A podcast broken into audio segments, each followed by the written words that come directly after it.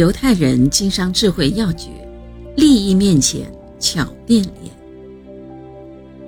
犹太人会慷慨大方到极点，把笑容赠送给他人。可是你千万不要以为他们的笑能预示商谈的圆满顺利。一旦进入实际的商谈，多半是晴转多云，多云转阴。在商谈中商定有关价钱问题时，对金钱非常热爱的犹太人态度是非常认真的。犹太人对每个有关价钱的问题都会非常认真地考虑，对于利润的一分一厘及契约书的形式等也相当仔细。在这些问题上，他们没有半点含糊，即使谈得满嘴白沫也不罢休，发生激烈的争吵也在所难免。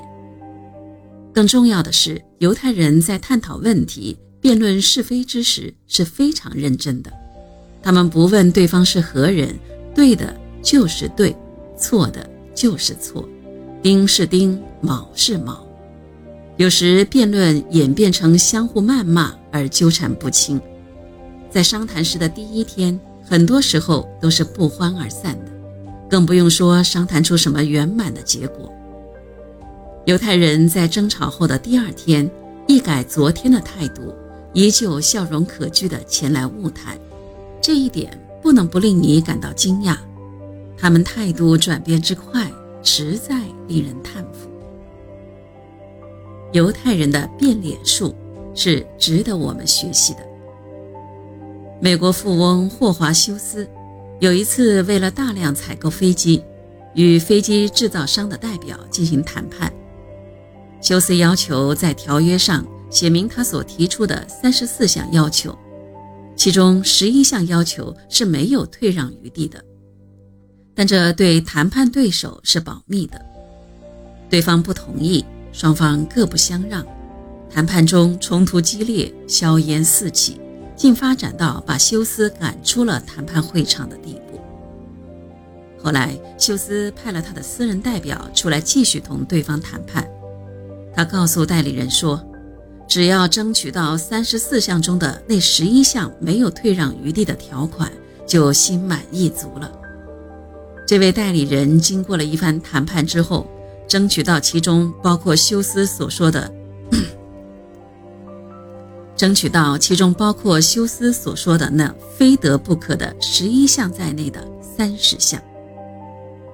休斯惊奇地问这位代理人：“怎样取得如此辉煌的胜利？”时，代理人回答说：“那简单的很。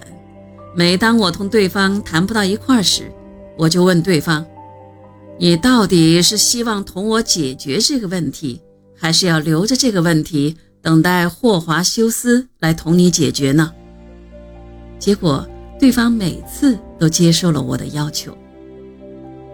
显然，休斯的面孔及其私人代表的面孔分别看来并无奇异之处，合二为一则产生了奇特的妙用，这便是唱红白脸的奥妙所在。不要以为对人笑脸相迎，给人面子，一团和气就能赢得谈判。一味的唱红脸，会使人觉得你有求于他，有巴结之嫌，对方会越强硬、傲慢，在谈判中占尽上风。